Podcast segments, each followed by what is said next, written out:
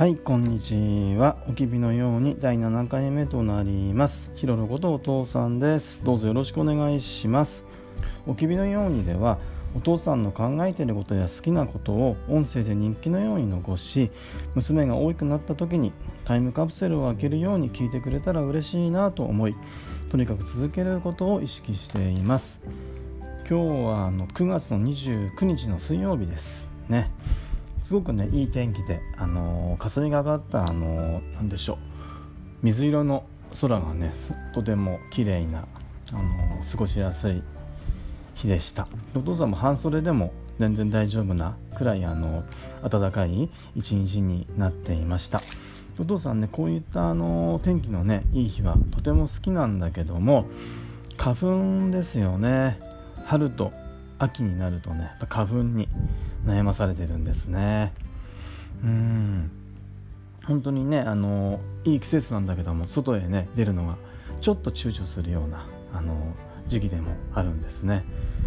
ただ34年前にあのお医者さんにお薬目薬と鼻と飲み薬出してもらってだいぶあの症状も、まあ、気持ち的にもね楽になったかなと思っています。そしてね若ちゃんもかわいそうにあの花粉症でしたよね若ちゃんもね。一昨日病院行ってね先生にちょっと見てもらったらあの豚草とかよもぎとか秋の花粉じゃないかって言ってあのアレルギーのね処方をされましたね。うん。かわいそうだなとあの思いました。あのお父さんがねちっちゃな頃って花粉ってあったのか、うん、そもそもねそういった花粉症ってやっぱり概念がね社会的にもなかったのか。あんまりねあの全然覚えてないんだけども。うん。まだちっちゃいのにね花粉症ってやっぱりうん大変なことだなとちょっとお父さんはね思いました。でもね、まあ、薬飲んだりね、まあ、お母さんみたくあのねどう見ても花粉症なのに花粉症じゃないってね否定し続けたりねしたらあの気気持ちもねもしかしたら楽になるのかもしれないしね。あのー、はい。まあ花粉症とうまく付き合っていきましょう。でね秋ってねあの本当どんぐりとか落ち葉とかね本当にいい季節ですよね。特にねどんぐりってあの若ちゃんと2年前にあのたくさんどんぐり集めてねお父さん仕事で